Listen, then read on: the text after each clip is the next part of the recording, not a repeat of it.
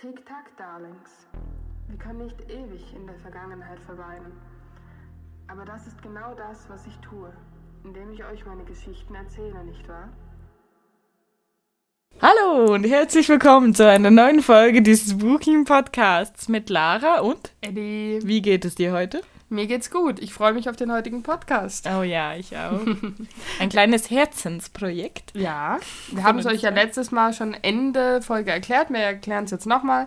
Wir haben von euch geschrieben bekommen, wir sollen uns doch bitte mit kleineren Verlegen auch befassen. Wir haben uns mit Wiebke wieder abgesprochen, dass wir eins ihrer Bücher vorstellen dürfen. Das hat sie uns natürlich auch liebeweise zugeschickt. Und deswegen freuen wir uns jetzt sehr darauf, dieses Buch vorstellen zu können. Ja, war sehr überrascht über das Buch selber. Ja, weil wir haben uns so überlegt, gut, das sind kleine Seiten, das wird jetzt nicht so ein mega Inhalt sein. Alter, ich habe geheult. Ja. Ich habe übelst geheult, das war Ja. richtig gut. Ja, es, es hat in, in 150 knackigen Seiten alles aufgearbeitet, was, was, was man sich nur wünschen kann. Für was Ja. die anderen irgendwie 800 Seiten gefühlt brauchen. Mm, so dass du diesen Sinn dann erkennst von dem Buch und die hat einfach in so 150 Seiten, ja, stellst du mal dein komplettes Leben auf den Kopf. Gut. Ja, und vor allem, wenn du es fertig gelesen hast, du stellst dein Leben in Frage. Ja, Es ist. Das Schöne ist, wir werden jetzt wie gewohnt einfach euch die Zusammenfassung vorlesen, Ja. Dann äh, stellen den Ablauf noch etwas erklären und am Schluss davon werden wir dieses Interview mit Wiebke noch einfügen. Also wir freuen uns sehr drauf. So da ein bisschen ein Zusatz. Ein bisschen ein Zusatz. Ja, Ja. also dann lies mal die Zusammenfassung vor, liebe Ja, Lara. mach ich doch. Lea steckt in einem ziemlich farblosen Leben. Die einzige Person, die sie glücklich macht, ist ihre Oma. Mit ihr konnte sie lachen, was erleben und frei sein. Doch leider starb die Oma vor einem Jahr. Etwas später in der Schule bekommt sie die Aufgabe, über den Sommer herauszufinden, was Glück ist und welche Farbe dieses Glück hat. Durch diese Aufgabe und von seltsamen Träumen getrieben, begibt sich Lea auf eine Reise, um herauszufinden, was Glück für sie wirklich ist. Schön zusammengefasst von mir. Aber Ja. Selbstlob stinkt. Ein bisschen vielleicht. Das Buch hat mehrere Ebenen. Wir werden versuchen, euch jede einzelne Ebene gut zu erklären.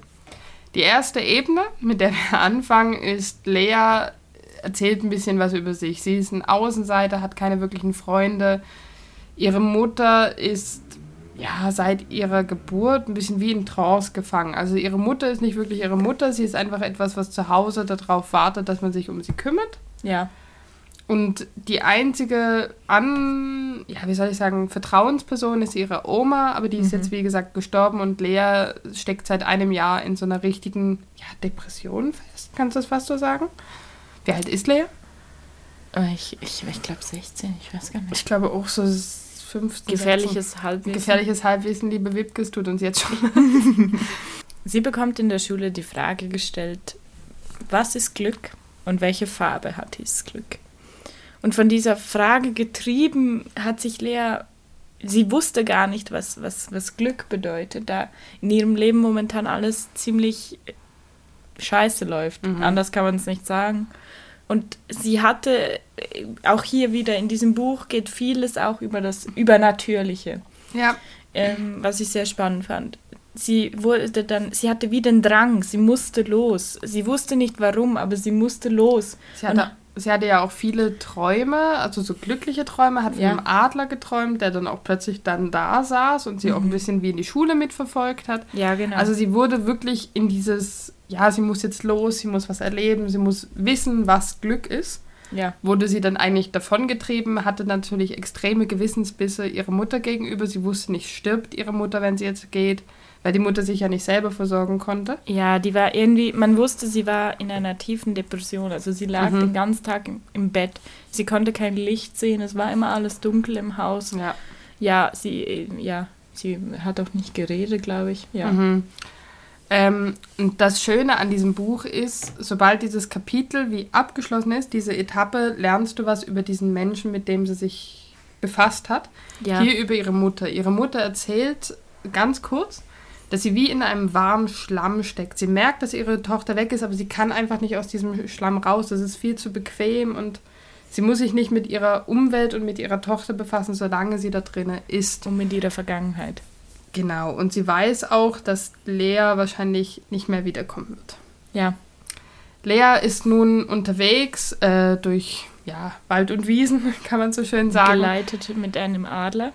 Begleitet mit einem Adler und auf einmal fällt sie vom Fahrrad und hat sozusagen einen Fahrradunfall und genau vor einem Haus und zwar nämlich vor dem Haus von Luise. Luise kümmert sich um Lea, ist eigentlich ein sehr, sehr offener Mensch, dass die da einfach so ein Ja. kleines Mädel reinholt in ihr Haus. Ich Mhm. glaube, die war ein paar Tage da.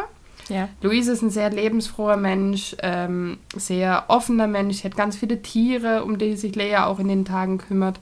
Und in den Gesprächen findet sie raus, dass Luise eine ehemalige Politikerin ist, Ja.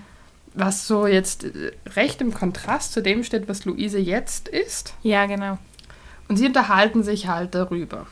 Ähm, Luise erzählt eigentlich, dass sie gefangen war in einer Welt, wo sie Leuten helfen wollte, alles zu verbessern, wurde Ja. aber immer wieder auf eine Schiene gedrängt, die sie gar nicht wollte.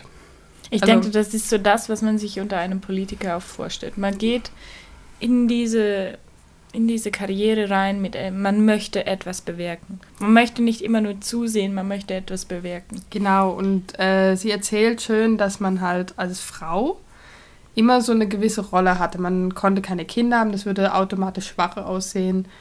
Der und äh, diese und diese Beziehungen sind ganz wichtig, sonst kommst du nicht weiter. Also sie war Mhm. in so einem extremen Kreislauf gefangen, wo sie zwar reingedrängt wurde, aber nie richtig glücklich war, aber doch Ja. dachte, es muss halt so sein. Ja, genau. Und sie hat dann auch zwei Kinder verloren, wenn ich mich nicht ganz täusche. Das erste hat sie sozusagen gehen lassen, weil es gut ist für ihre Karriere. Ja, Und das zweite Kind hatte sie mit einem, ja, mit einem Kollegen von einer anderen Partei, der aber auch verheiratet war. ja. Und deswegen auch wieder Baby verloren. Also äh, die Luisa hat sich dann entschieden, dass er aus der Politik rausgeht und hat dann leider das Baby verloren. Ja, Hat im Prinzip zwei Babys verloren. Sie träumte immer wieder von dem Baby und das Krasse war, sie taufte es, bevor sie Lea kennengelernt hat, Lea, weswegen sie wie die ähm, innere Verbindung hat, das ist mein Kind. So ein bisschen hat sie es erklärt. ich glaube, sie hat sogar in dem Kapitel, als Lea dann weitergezogen ist, hat sie sogar gesagt, dass ihr Kind in ihrem Innern genauso aussieht, auch wie Lea. genau, das war- hat auch ja. diese schönen großen Augen. Ja, Äh, Lea fragt sie nun, was ist für dich Glück und was für eine Farbe hat dein Glück?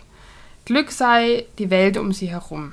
Sie hat einfach das Gefühl, seit sie aus dieser Politik rausgeht, hat sie sich viel mehr mit anderen Sachen befasst, hat das Glück wirklich mit beiden Händen gegriffen ja, und hat gesagt, ich mache jetzt einfach das Beste draus. Und für sie hätte Glück die Farbe Orange wie der Sonnenuntergang, den sie Ja. am liebsten hat. Mhm. Man erfährt leider auch, bevor Lea dann wieder weiterzieht, dass Luise Krebs hat und wahrscheinlich auch nicht mehr lange leben wird. Das macht Lea natürlich extrem fertig. Äh, und sie erzählt halt auch im Gegensatz dazu, dass sie da diesen Adler hat, der sie verfolgt. Und Luise rät ihr unbedingt diesem Adler und damit halt auch ihre Bestimmung zu folgen. Und Ja. somit macht Lea weiter. Ja, in in diesem Kapitel merkt man auch bei der Lea einen Prozess, weil sie Mhm. sieht eigentlich wie wirkliche Mutterliebe, in dem sie ihn aussehen könnte, Ja. die sie ja nie erfahren hat und sie fühlte sich sehr geborgen bei der Luise. Das hat man auch gemerkt beim Lesen. Ja. Genau, und dann geht Lea weiter. Wo geht sie dann hin? Äh, sie kommt an einen Campingplatz an.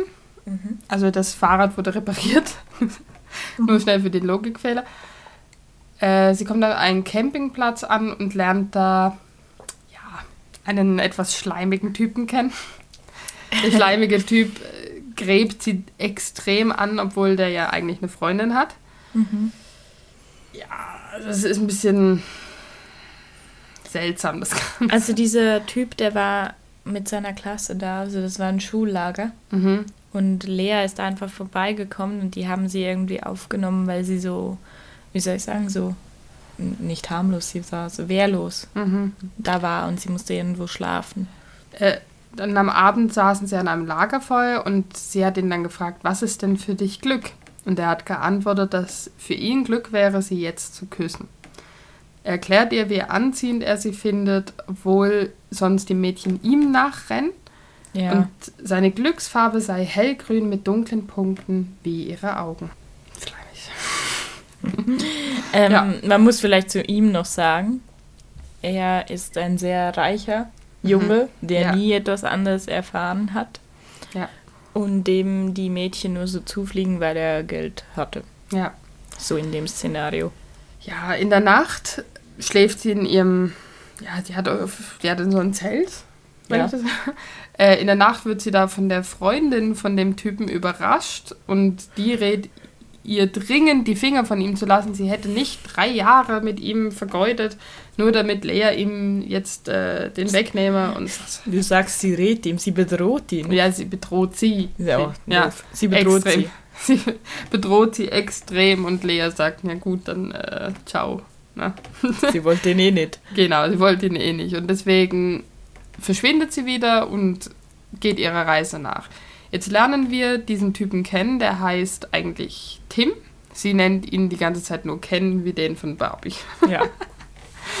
Der sucht nach Lea und man kommt so in das Innenleben von Tim rein. Er hat einen extrem reichen Vater, will so werden wie er.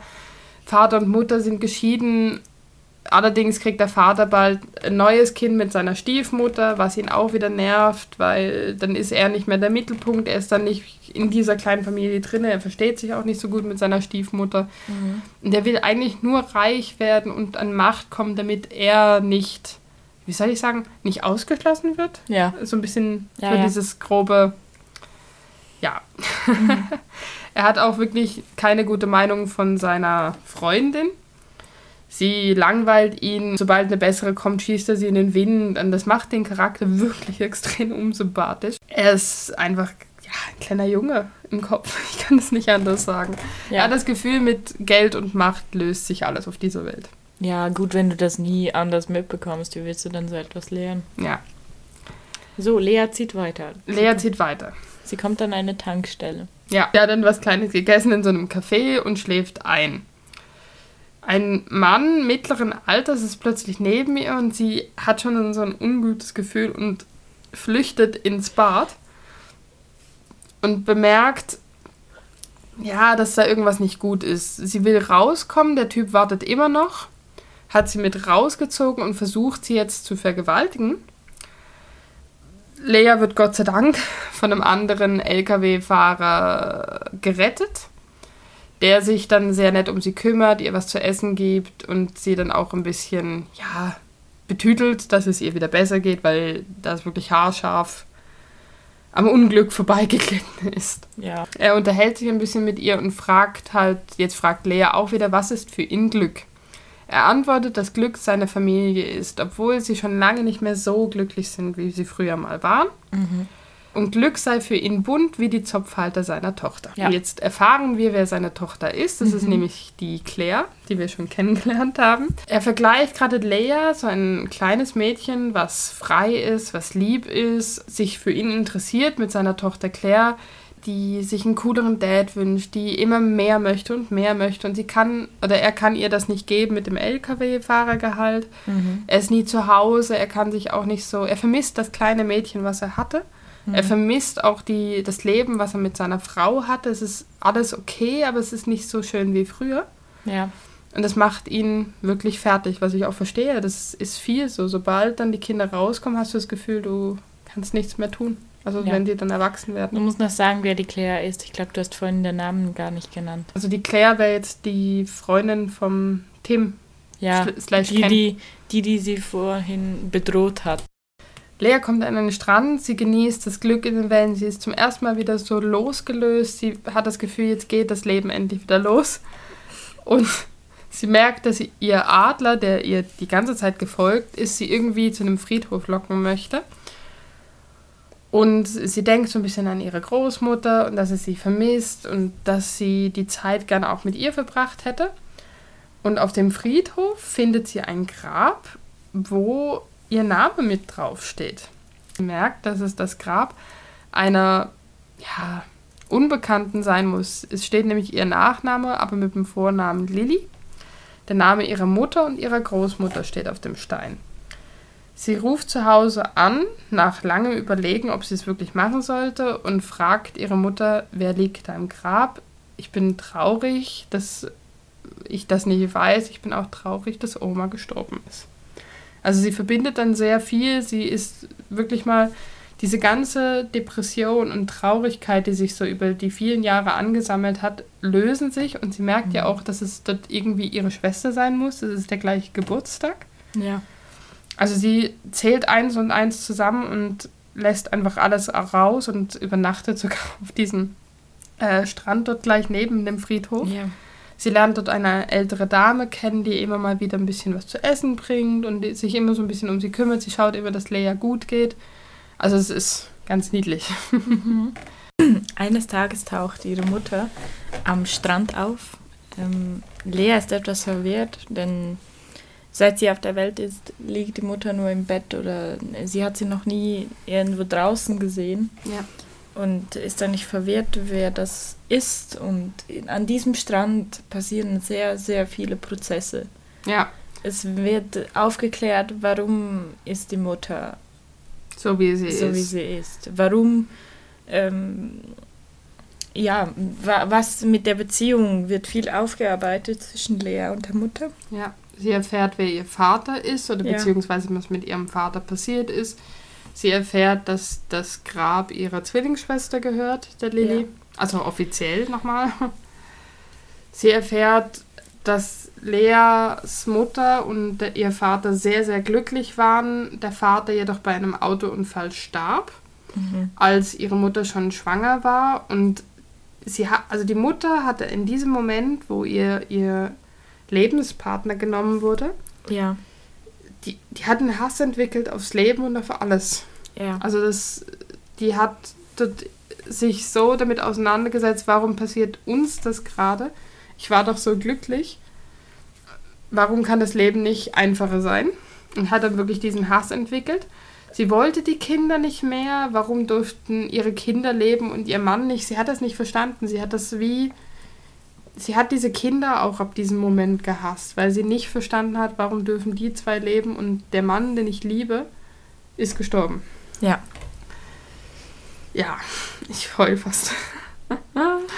es war sehr, sehr schwierig, diese, diesen ja. Part zu lesen. Mm. Auch eben mit dem, die Oma musste wirklich Tag und Nacht bei jeder Tochter bleiben, weil die sonst irgendwie, die hat angefangen zu rauchen, Alkohol, Drogen. Ich glaube, mhm. das war alles auch nur damit ja, dabei. Sie, sie, wollte diese Kinder nicht bekommen. Ja, sie hatte ja versucht, auch sich das Leben zu nehmen. Ja. Ähm, dann wurden die Kinder allerdings doch geboren, beziehungsweise Lea wurde geboren, Lilly war schon tot. Ja. Und das war so der endgültige Stein, den es gebraucht hat. Sie hat gemerkt, dass sie vielleicht dafür verantwortlich ist. Warum sie hat dann erst gemerkt, dass das zwei Kinder sind. Das sind Kinder, die sie liebt. Und warum ja. wollte sie das Ganze machen? Und dann ist die einfach in diesem Schlamm, wie sie selber schon gesagt hat, ist sie versunken. Ja. Verstehe ich auch. Also, boah, ja. Eine schwere Kost. Sehr schwere Kost. Die Großmutter hat dann Leas Vormundschaft übernommen, weil ihre Tochter da zusammengebrochen ist. Und hat immer die Hoffnung äh, gehabt, dass Leas Mutter irgendwann auch mal zurückkommt in diese ja. Welt. Was jetzt sozusagen der erste Schritt war, dass ihre Mutter da überhaupt aufgetaucht ist. Die mhm. war seit Jahren nicht mehr aus diesem Haus ja. draußen. Jetzt erfahren wir noch die Sicht dieser alten Dame, die sich da um die Lea gekümmert hat, die paar Tage. Sie war nämlich die Lehrerin von Leas Mutter. Sie hat sich in all den Jahren um das Grab von Lilly und von ihrem Mann gekümmert. Mhm. Ähm, sie war auch die Mutter des Unfallverursachers, bei dem Leas Papa gestorben ist. Deswegen hatte die ja. immer ein sehr ja, schlechtes Gewissen beziehungsweise eine Verpflichtung gegenüber dieser Familie. Das sagt sie auch sehr gut. Mhm. Für sie ist das Glück, sie hat sich das auch überlegt, für sie ist das Glück der Tod, den sie irgendwann haben wird, um bei ihrem Mann und bei der kleinen Lilly zu sein, mit der sie sich sehr verbunden fühlt. Mhm. Also für sie ist eigentlich das Glück, irgendwann erlöst zu werden. Ja. sie hat ständig Schuldgefühle. Ich glaube, sie hat sich auch wie sie viel dafür selber verantwortlich gemacht, was da passiert ist, obwohl sie eigentlich nichts dafür konnte. Lea träumt nun von einer Begegnung mit ihrer Schwester Lilly. Lilly sagt, wie stolz sie auf ihre Schwester ist, wie sehr sie sie liebt, wie sie war immer bei ihr, sie hat ihr immer beigestanden und du merkst dann auch wirklich, wie nah sich die zwei standen, obwohl die eine nicht mehr existiert hat, wirklich. Ja. Ich fange jetzt an zu mhm. ähm, Lea fragt natürlich auch ihre Schwester, bevor sie geht, was ist Glück für dich? Welche Farbe hat dein Glück? Ihre Schwester antwortet, das Leben an sich ist Glück, am Leben zu sein ist Glück, dass du überhaupt diese Chance hattest. Für mhm. sie sei Leben Silberfarben. Ob von den Sternen, ob von Mhm. Sie hat, glaube ich, auch so einen silbernen Schein gehabt. Ich glaube, das war auch der Grund, warum sie gesagt hat, Silberfarben. Warum genau, ist, glaube ich, nicht erklärt. Mhm. Ja, Leas Mutter fährt nach Hause. Lea hat sich entschieden, dass sie noch ein bisschen bleibt, wo sie ist. Sie muss das Ganze erstmal verarbeiten. Sie kann auch nicht gleich wieder zurück. Sie begegnet in einem Café ihrem Klassenkameraden Matty. Der hat sich mit seinem Bruder getroffen. Sein Bruder mhm. ist unser schöner Möchtegern Tim slash Ken. Und natürlich freut er sich riesig, Leia wiederzusehen und Leia denkt, oh nein. ja, äh, die Brüder streiten sich, weil Ken oder beziehungsweise Tim so extrem ja, arrogant ist. Matty ist so das Gegenteil und ja, Mitty, Matty hat dem dann eine geknallt. Und Lea hat ziemlich lachend seine Hand genommen und sie sind zusammen an den Strand und haben ja wie ihr Glück wieder entdeckt, in dieser schweren Zeit einfach mal wieder zu lachen. Mhm. Jetzt erfahren wir natürlich auch Mattys Sicht. Er fragt sich, warum Lea ihm nie früher aufgefallen war. Warum ausgerechnet jetzt, wo er mit seinem alten Leben abschließen möchte. Er möchte nämlich fortgehen, er möchte bei einer Hilfsorganisation anfangen. Mhm. Und er überlegt sich, warum muss das jetzt passieren? So jetzt, wo mein Leben eigentlich gerade eine andere Richtung an, einnehmen will, warum begegne ich Lea, so wie sie ist, erst jetzt? Sie küssen sich, sie fragt natürlich, was auch ihn, was hat dein Glück für eine Farbe, was ist für dich Glück? Und Matty denkt eigentlich nur, dass Hoffnung Glück ist. Man hofft doch immer wieder, dass alles besser wird, man hofft, dass und das funktioniert und diese Hoffnung sei für ihn Glück. Die ja. Farbe hat er nicht verraten. Später liegt Lea neben Matty. Sie weiß, dass er gehen muss. Sie sieht aber ein, dass sie anders in diese Welt wieder reinkommen möchte. Mhm. Matty erzählt erst jetzt, was seine Glücksfarbe ist, und zwar das Fell oder beziehungsweise das Weiß von wie Eisbärenfell, weil ja. er ist bei einer Organisation dabei, die, glaube ich, für Eisbären mhm. eintritt. Frag mich nicht. Er erklärt das erst jetzt. Ja, er fragt sie natürlich, ob Lea mitkommen möchte zu ja. seiner Greenpeace-Organisation. Und sie sagt ihm, sie möchte jetzt erstmal das Leben kennenlernen, so wie es ist, bevor sie sich wieder mit ihm trifft. Sie möchte jetzt erstmal das Leben auskosten. Sie hat jetzt eine Mutter, die wieder reagiert. Sie weiß jetzt über ihre Vergangenheit Bescheid. Sie hat das Gefühl, es wird alles besser. Mhm. Und sie möchte erstmal dieses Leben kennenlernen, bevor sie sich ins nächste begibt. Ja. Ja, der Adler verlässt an diesem Tag äh, leider unsere Lea. Wir haben es schon ein bisschen vorher erfahren. Wir vermuten, der Adler ist ihr Vater. Irgend so was in die Richtung. Ähm, und Lea hat sich selber nochmal gefragt, was ist für mich Glück? Ja. Für Lea ist Glück das Lachen und diese ganze Reise, die sich hinter sich hat, die sie so weitergebracht hat in ihrem Leben ja. und die sie auch eben mit diesen magischen Einflüssen einfach so viel gelehrt hat. Mhm. Diese ganzen, ja, diese ganzen Reisen, die sie gemacht hat, diese ganzen Stationen, die sie durchgemacht hat, waren für sie einfach ihr Glück. Mhm. Und für sie ist Glück blau, wie der Himmel, wie der Ozean.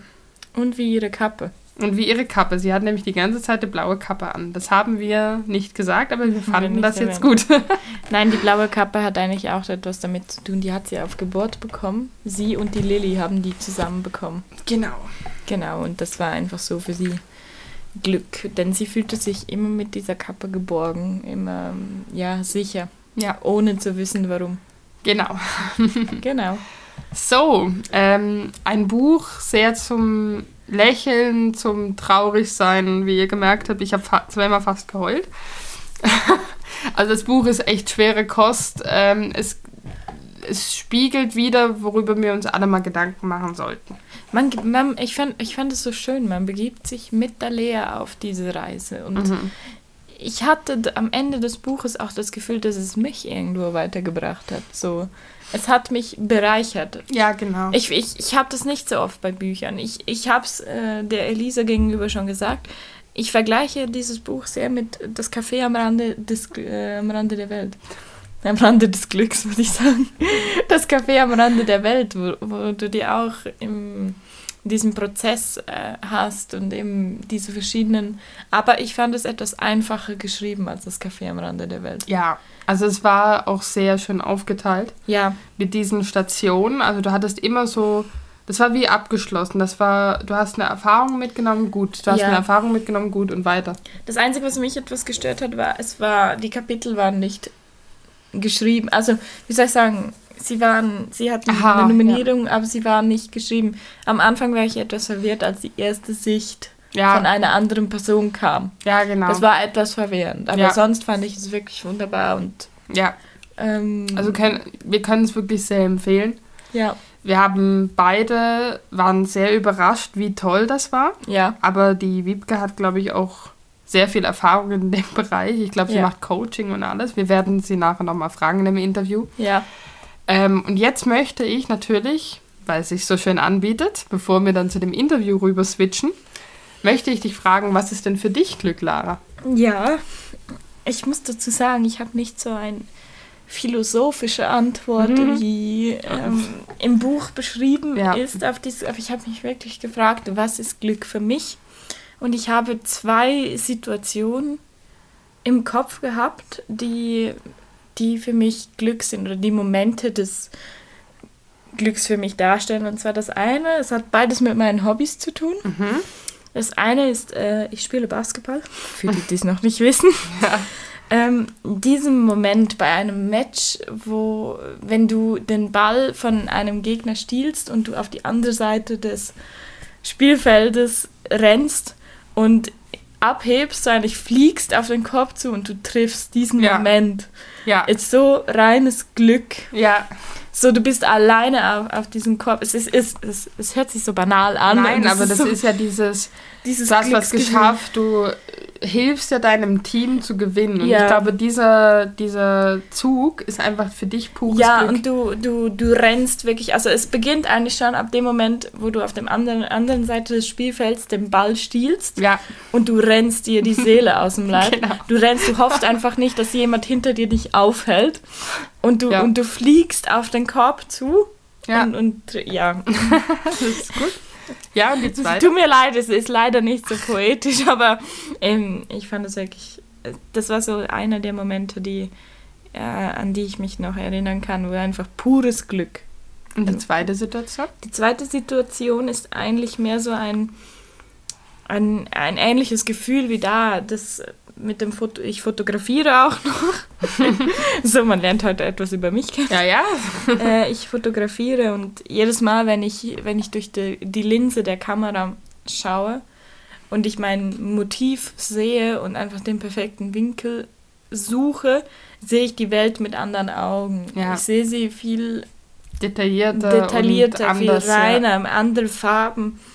Und das bedeutet für mich auch Glück. Ja. Weil es etwas ist, bei dem ich pures Glück empfinde. Äh, ein, ein Hobby, das ich, ich. Ich schaffe Momente in dem Sinn. Ich, ich sehe ein Motiv, ich, sehe, ich fotografiere sehr gerne Menschen. Ich sehe ein Motiv, eine Person und ich möchte diese Person einfangen, so wie sie ist in ihrer reinen Natur. Ja. ja. Vielfach sind es auch Menschen, die ich fotografiere, die vielleicht sich selber nicht so schön finden wie, wie ich in dem Moment. Und ich suche diese Winkel oder diese Positionen, die, die dieses, diese Schönheit in jedem Menschen in dem Sinn hervorbringen. Und das macht sie gut. Ihr müsst es mal angucken. Das wäre jetzt auch wieder, jetzt machen wir mal Werbung für dich. Molarfotografie heißt die Liebe. Ja, en- entweder das oder wenn ihr etwas, das, wie soll ich sagen, mein privates Profil finde ich momentan fast besser. Wie du willst. Sweet Whatever. Tut mir leid. Doofer Name, gute Fotos. Ja, also falls ihr Bock habt, euch mal die Fotos anzusehen, die macht das wirklich sehr gut. Da sind auch Fotos von mir dabei, die ich nicht mal schlimm fand. Ich fand die Fotos sehr gut und es gibt sehr selten, dass ich Fotos von mir gut finde. Ja, ich, ich finde es auch, ähm, jeder Mensch hat das, äh, die Gabe dazu. Ja. Äh, Du musst nur Eindeutig. den richtigen Winkel finden. Und ich fand, also äh, gerade die von dir fand ich wirklich mega toll. Danke, danke. Wirklich, äh, haben mir sehr gefallen. und ja, das, das sind so die Momente, die für mich Glück empfinden und welche Ja. Farbe das es für mich Ja, hat. ich wollte gerade fragen. Das fand ich schwieriger. Ich, Ja. ich, ich, ich denke, ich gehe da mit der Luise mit ein und äh, jeden Morgen, wenn ich zur Arbeit fahre, geht die Sonne auf. Ja, Und diese, dieser Moment zwischen der Dunkelheit und, dem, und der Sonne, ja, diese, wenn der Himmel so diese Übergangspastellfarben hat, so vom, vom Orange zum, zu diesem wunder, wunderschönen Blau, dieser, der Himmel an sich finde ich wunderbar. ja. Deswegen all die Farben, die der Himmel zeigt, von Mhm. Violett äh, bis Orange bis Blau, fasziniert mich jedes Mal und lässt mich kurz innehalten. So. Sehr schön. Was ist denn Glück für dich, Elisa? Ich habe lange auch über diese Frage nachgedacht. Ich finde es sehr schwierig. Ich habe mich ein bisschen philosophischer entschieden. Ja. Ich werde jetzt nicht irgendwelche Sachen aufzählen, die mich glücklich machen, sondern einfach, ich habe viel drüber nachgedacht. Es ist für mich Glück, die Menschen, denen ich begegne und die Erlebnisse, die ich hatte, Ja. einfach das Leben eigentlich wieder an sich so zusammengefasst, aber es gibt so viele Personen, wie jetzt zum Beispiel die Lara, wenn ich die nicht kennengelernt hätte, hätte ich niemals diesen Podcast gemacht. Und das ist für mich schon wieder Glück. Wenn ich, ich habe früher ein paar Sachen erlebt, aus denen ich sehr viel gelernt habe und ich bin froh, ist das passiert, weil sonst wäre mein Leben nicht so, wie es heute ist. Ja. Also das ist für mich Glück, diese Erfahrungen, die das Leben halt mit sich bringt, ob gut oder schlecht. Du lernst meistens was draus Mhm. und du, es bringt dich alles weiter. Also du bleibst nie stehen, sondern du kannst immer jede Erfahrung, die du mitnimmst, auch verwerten sozusagen Ja. und dich dann immer wieder neu orientieren und dich fragen, okay, das war jetzt so und so, wie gehe ich damit um, so kann ich es besser machen und das ist für mich auch Glück. Also eben Der Prozess an sich. dieser das- Prozess an sich und das Ja. ist grob zusammengefasst wieder das Leben, weil das Leben Finde find ich schön, wenn du das Leben an sich sagst. Das Ja, weil du hast, ich habe das durch das Buch auch wieder gemerkt, du hast so eine begrenzte Zeit, die du hier auf der Erde bist. Du kannst entweder alles schlecht reden und denken, das und das ist nicht gut, oder du genießt das Leben einfach, wie du möchtest. Ich habe auch vor drei Jahren einen Menschen verloren, der mir sehr nahe stand. Ähm, der hat sein Leben lang versucht, Geld ranzuschaffen. Und sein Leben lang hat es nicht funktioniert. Da was reingerutscht, da was reingerutscht. Und dann ist er zu uns in die Schweiz gezogen, zu meiner Mutter. War mein Stiefvater. Und der hat ab und zu einfach dort gesessen mit einer Zigarre in der Hand und hat gesagt, wie schön das Leben sei. Also es, äh, die Berge, die er gesehen hat, waren seine Augenpflege. Hm. Und, das, und er war so glücklich in dem Moment, obwohl der so viel Mist schon erlebt hat, ja. wo ich einfach dachte, was hat der alles erlebt, dass er sich jetzt überhaupt bewusst wird, das ist Glück. Und das hat mich damals ziemlich, wo er dann gestorben ist, ist mir das erst so aufgefallen. Mhm. Und deswegen weiß ich auch seitdem das Leben viel mehr zu schätzen. Ja, das ist für mich Glück. Ja. Ist viel poetischer. Ich, muss, ich muss dich gleich mal umarmen. Kurze Ja. Liebe hier, Kurze Liebe, bevor wir wieder anfangen zu heulen hier. bevor wir uns wieder hassen. Ja, ja. Wenn ich mal wieder einen Podcast lösche zum Beispiel. Niemals Oh wieder, ich sag's dir nochmals. Niemals wieder.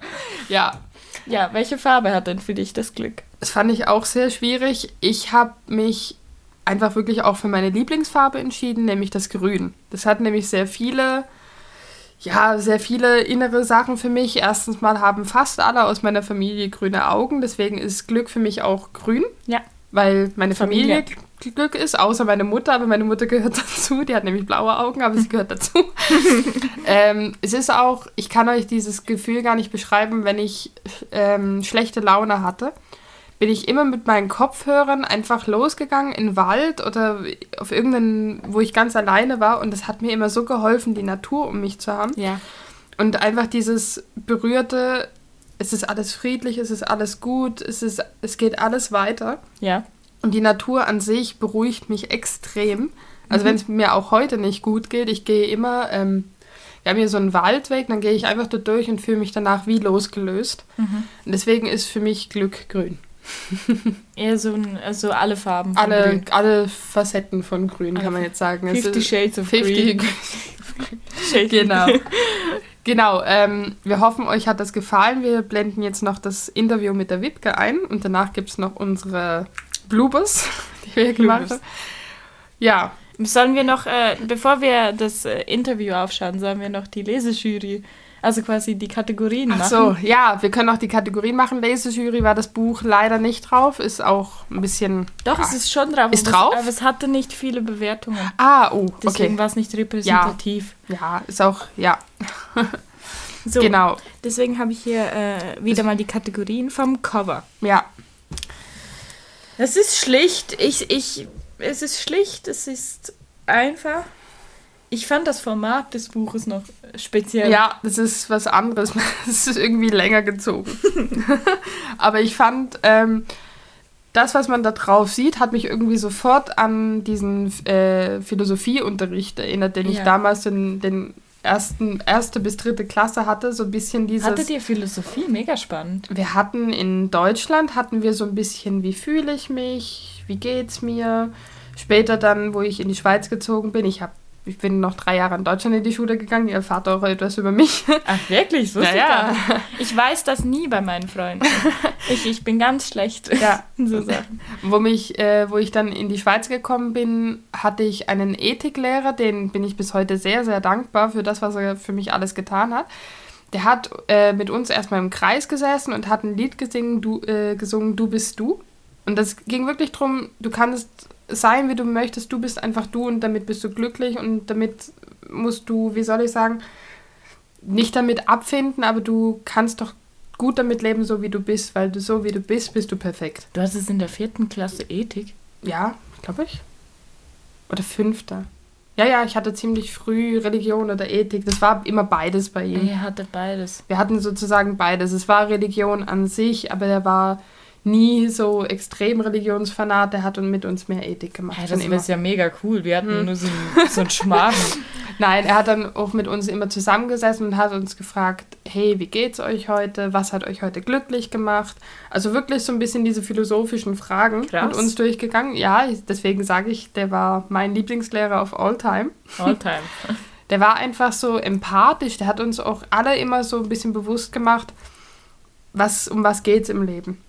Hat mit uns äh, eben so kleine Spiele gemacht, damit wir uns bewusst werden, okay, so geht man mit anderen um, so willst du nicht, dass du dich fühlst, wenn jemand mit dir so und so redet. Also der hat das toll gemacht. Genau. Zurück zum Cover. Zurück zum Cover. Also Bewertung 3. Ist jetzt nicht ein mega spezielles Cover, aber ich fand es trotzdem sehr schön. Mich erinnert das hier, Mhm. das, ähm, das Mädchen vorne drauf, diese, diese Zeichnung, erinnert Ja. mich immer an ein Sternbild. Ja, es sieht so aus, ja. Das fand Schön. ich, äh, es, es hat mich persönlich angesprochen. Ja, Aber ich, ich gehe mit dir ein. Es ist, es ist nichts, also drei, dreieinhalb höchstens. ja genau. Ähm, Die Schrift hat mich auch etwas irritiert, Mhm. weil es ist nicht ganz mittig. Aha, so. Ich, ich, ich, es tut mir leid, Ja. ich bin etwas ein, ein Penibler Mensch. Ja, ein Pinkel. Ein Pinkel. Pinkel. und, Ja. und, und das hat mich jetzt persönlich gestört, dass das Buch nicht, also das Wort leer ist nicht ganz in der Mitte. das war, äh, ja, äh, und das blaue Glück war nicht, für mein Ja. Auge nicht symmetrisch. Aber das sind natürlich Sachen, der Inhalt äh, sticht das alles wieder aus. Genau. Im Bücherregal siehst du hin und den Rücken, also Genau, also ist okay. Ist der, ich frage das jetzt nicht. Ist, äh, wie fandest du denn den Erzählstil von der Wiebke? Hm, den Erzählstil. Ich fand ihn einfach zu lesen. Mhm. Er hat mir jetzt persönlich gefallen, war aber jetzt nicht etwas, das mich herausgestochen hat. Also ich Ja. war jetzt bei einer soliden 4. Ja, ich auch. Ich fand es sehr, sehr schön, wie sie das eingegliedert hat. Also zuerst die Lea, dann immer so die Sicht von den anderen. Das fand ich ja sehr, sehr Ja. spannend. Auch so, dass du das Innenleben von anderen auch besser verstehst. Das Genau. Ja, fand das ich hat sie sehr, sehr, gut. gut. gemacht. Sie konnte Ja. das, sie äh, eben das, das, sie konnte das sehr gut beschreiben, dieses wie soll ich sagen, die Gefühle von anderen. Mhm. Das hat sie, das Ja. hat sie wirklich gut gemacht. Und das, äh, sich auch in verschiedene Personen rein zu versetzen, die wahrscheinlich, ich sage jetzt, nicht, ich weiß es nicht, so gar nicht so viel mit ihr zu tun haben. Jetzt zum Beispiel Ja. diesen Tim, dass sie den aber so gut beschreiben konnte, wie du halt wirklich ab und zu diese Leute wahrnimmst. oder was die die Politiker, Genau, die Luise. ja, müssen wir sie dann fragen, wie sie da drauf kam, auf die Charaktere. Ja, wie, wie sie sich da darauf vorbereitet hat, weil Ja. ich denke, gerade das Innenleben eines Politikers konnte ich mir, habe ich ihr völlig abgenommen, dass Mhm. das so ist. Ja, das kann man auch wirklich nachvollziehen. Ja, also man, absolut. wenn man sich so ein bisschen mit Politik befasst, ja, Das Einzige, was mich gestört hat, habe ich aber vorhin schon gesagt, ist eben das mit den Kapiteln. ja, ja, dass man Das nicht so ganz verstanden hat, Ja, ja, wann es gewechselt wann- hat. du hast es ähm, eben, als es wiederkam, hast du das dann irgendwann verstanden, aber am Anfang war ich etwas verwirrt. Ja, ich auch, muss ich sagen. Vor allem, wo die Mutter dann die Dings Ja. hatte, ich so, hä, aber hä, aber die, aber die, hä? Ah, okay, ja gut. ja, genau, genau. Dann die Handlung. Fand ich sehr, sehr gut. Also, wie gesagt, die hatte diese verschiedenen äh, Stationen. Die, jede Station wurde schön gemacht. Die Handlung war schlicht, aber doch, wie soll ich sagen, sehr. Es hat dir ziemlich aufs Herz draufgedrückt. Ja, Jede sie, sie einzelne bringt Geschichte. dich in 150 Seiten zum Weinen. ja, Mehr muss man dazu nicht sagen. also Handlung sehr gut, viereinhalb bis fünf. ich, ich hätte fünf gegeben. Fünf. Ja, weil äh, in 150 Seiten Ja. so viel Innenleben, Ja, so viel Geschichte. dafür hat es ein ganzes halbes Jahr fast 700 Seiten gebraucht. Ja, nein, aber ich meine, ähm, wir, wir sprechen hier nicht von einer Fantasiewelt, wo du noch so dazu dichtest, Mhm. sondern wir sprechen hier von, das könnte so sein in der Realität. Ja, Mit den, ähm, wie soll ich sagen, den Übernatürlichen, das ist ja immer Interpretationssache. Ja. Äh, Sache. Ich bin zum Beispiel total offen für so Sachen, Mhm. aber für andere ist das jetzt vielleicht mehr in Richtung Fantasy, in Anführungs- und Schlusszeichen. Ja, ja. Aber sie hat in 150 Seiten so viel Innenleben von jeder Person auf den Punkt gehauen, ja, hat mich fasziniert. 5 von 5. ja. äh, die Charaktere haben wir jetzt eigentlich schon erklärt, 5 von 5, Ja. weil sie hat jeden Charakter perfekt beschrieben. Jeder Charakter war glaubwürdig. Kurz und knackig und du hast und alles war wieder miteinander verbunden. Das fand ich, Ja, diesen Teil das fand ich auch, mega krass, dass spannend. jeder So. eigentlich irgendwie was miteinander zu tun hatte. So dieses, für manche wird das wahrscheinlich etwas zu, wie soll ich sagen, klischeehaft oder zu Ja. etwas, wie Aber soll ich sagen, zu einfach. Aber, aber ich fand das so toll, Ja, weil, weil es auch wieder so, für mich so, hat es so ausgesagt, die Welt ist klein. ja. Und das, das war so ein, ein, ein Back, wie soll Ja. ich sagen, eine, ja, wie soll ich sagen, eine, Aber eine unterschwellige. Information. Weißt du, es gibt es ab und zu, dass du so Menschen begegnest und die sagen dir dann, ja, kennst du den? Und du, ja klar, kenne ich den. Warum kennst du den? Ja, ich bin mit dem verwandt. Ich so, ah, was? Das sind so diese Momente und hier sind halt viele dieser Momente. Es ist aber auch alles an einem bestimmten Ort. Die kann ja nicht so weit mit dem Fahrrad gekommen sein.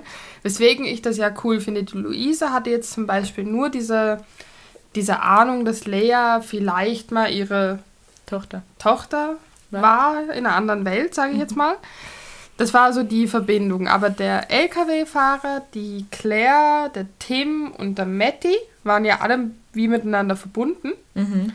Aber das war geschickt gemacht. Das war Ja. jetzt nie so extrem es hat, es hat dich aber trotzdem überrascht. ja, Also du warst, du fandest das so, wow, krass. ja, Ich, ich fand das mega, also ich fand das mega cool. ich auch. Gut. Super. Ja. Ja, ziemlich äh, gut abgeschnitten. das Ziemlich gut abgeschnitten, das Buch. Also für 150 Seiten, Wipke, war das klasse. Ja. Ja, ja, ja, ja. Jetzt freuen wir uns aufs Interview mit dir.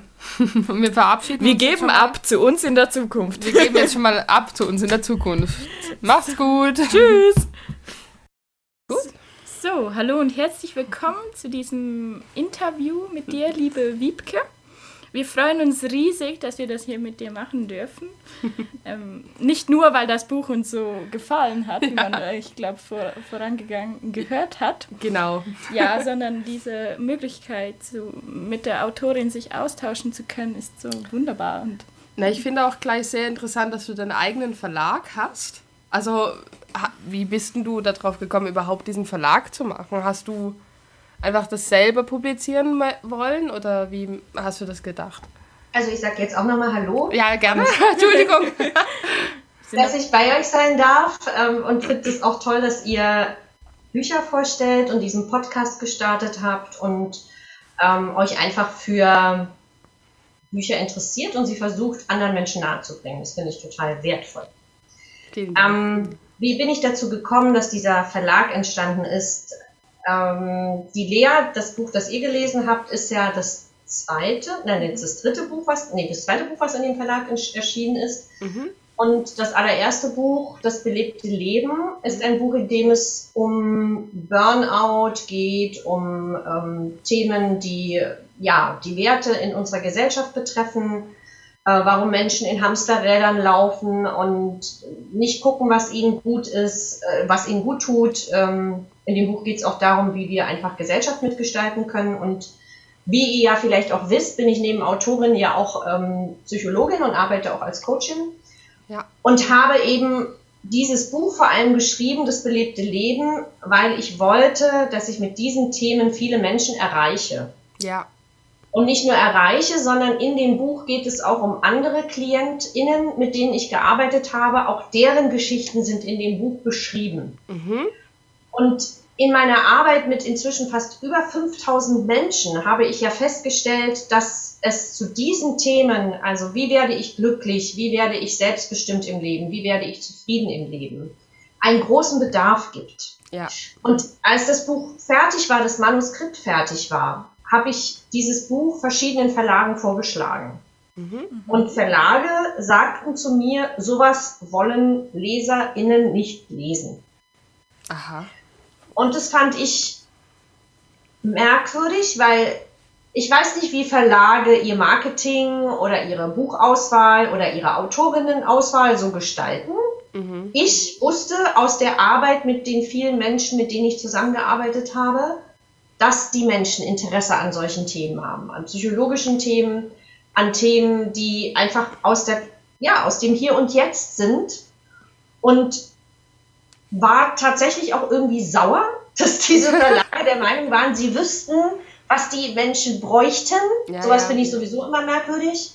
Ja, und dann habe ich gedacht, na gut, also ich glaube daran, dass dieses Buch gelesen wird und ich glaube daran, dass Menschen Interesse haben, auch an anderen Themen außerhalb des Mainstreams, die unser Leben betreffen, unser Hier und Jetzt, in, ja, Themen, mit denen wir uns jeden Tag auseinandersetzen müssen. Ja. Und deshalb habe ich den Verlag gegründet, in dem es genau um solche Themen geht.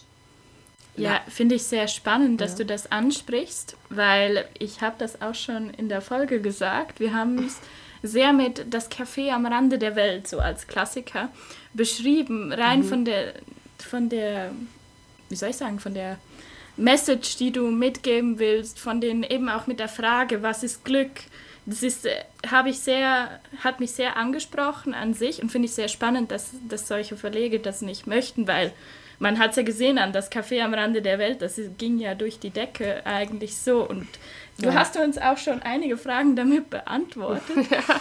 Ähm, ja.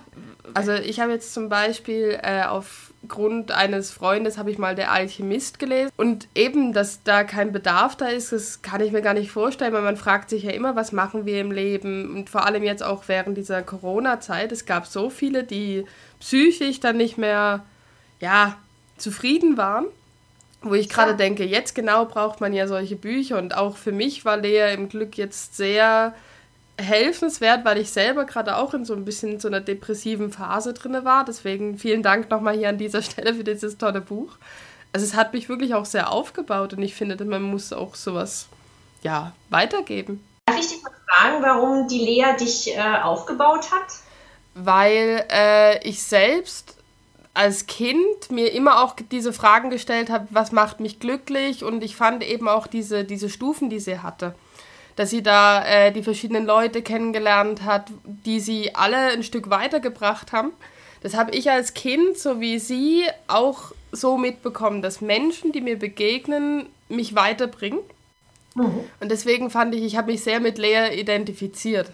Deswegen hat mich das auch so aufgebaut, weil das einfach für mich so es war jetzt nicht so ein übertriebenes Ende wie in den meisten Büchern, sondern es war einfach real. Sie wusste nicht, geht sie jetzt zu ihrem Kumpel da, zu Greenpeace oder macht sie ihr Ding. Fand ich perfekt. Genau, Super. nicht so übertrieben.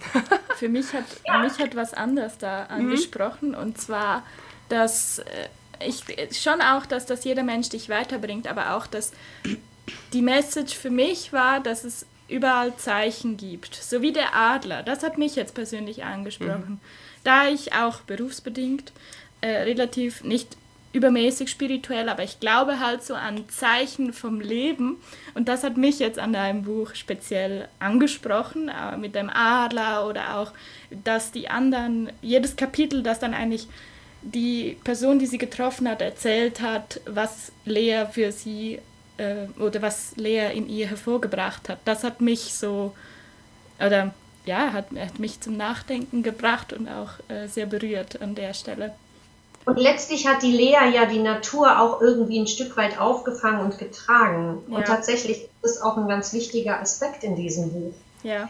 Dass ich, also das ist was, was, was äh, ich gerne auch Jugendlichen oder Kindern auch in dem nächsten Kinderbuch ähm, einfach weitergeben möchte, dass diese Verbindung zur Natur etwas ist, was uns trägt und was ein wichtiger Teil ist von uns. Mhm. Ähm, und ich beobachte halt, dass diese Verbindung ja auch gerade viele Jugendliche verlieren. Ja. Oder als Kinder nie kennenlernen durften, weil Eltern das nicht für wichtig finden. Ja. Und ich glaube aber, dass es für eine gesunde Persönlichkeitsentwicklung total wichtig ist, einfach auch mal in den Wald zu gehen, sich aufs Feld zu legen und zu schreien, wenn einem danach ist, so wie ja. das die Lea macht, ja, als einfach alles zu viel wird. Ähm, ja, und einfach auch sich in dieses, in diesen, in diese Challenge begibt mit diesem Fahrrad. Sie fährt ja einfach los. Sie weiß nicht, was passiert. Äh, dann taucht dieser Adler auf. Das findet sie alles so ein bisschen merkwürdig. Ähm, dann kommt die Louise, die ihr da sozusagen zur Seite steht und dann lässt sie sich ja einfach darauf ein. Also ich weiß nicht, ob ihr mal eine Fahrradtour gemacht habt. Ich habe mhm. so eine Uckermark-Fahrradtour tatsächlich auch in Vorbereitung, als die Lea rausgekommen ist, gemacht und auch dieses, was isst du eigentlich? Ja. ja, wenn du jetzt nicht davon ab, also nicht ins Restaurant kannst und wenn du halt einfach wirklich nur ein Zelt hinten hast auf dem Fahrrad. Ähm, alleine dieses existenzielle was esse ich denn jetzt als nächstes? Mhm. Wenn du jetzt nicht zu Hause dir einfach immer was kochen kannst und auch nicht immer was auf ist, ja, wo du hin kannst. Wie, wie gehst du denn jetzt damit um? Wie hältst du das aus? Wie, wie kommst du damit klar, auch Hunger zu haben und draußen zu sein und dann auch draußen zu schlafen und ja, dich mit diesen Reizen in Verbindung zu bringen, wie das Meer oder die, der Sand, ja, der zwischen deinen Zähnen knirscht. Mhm.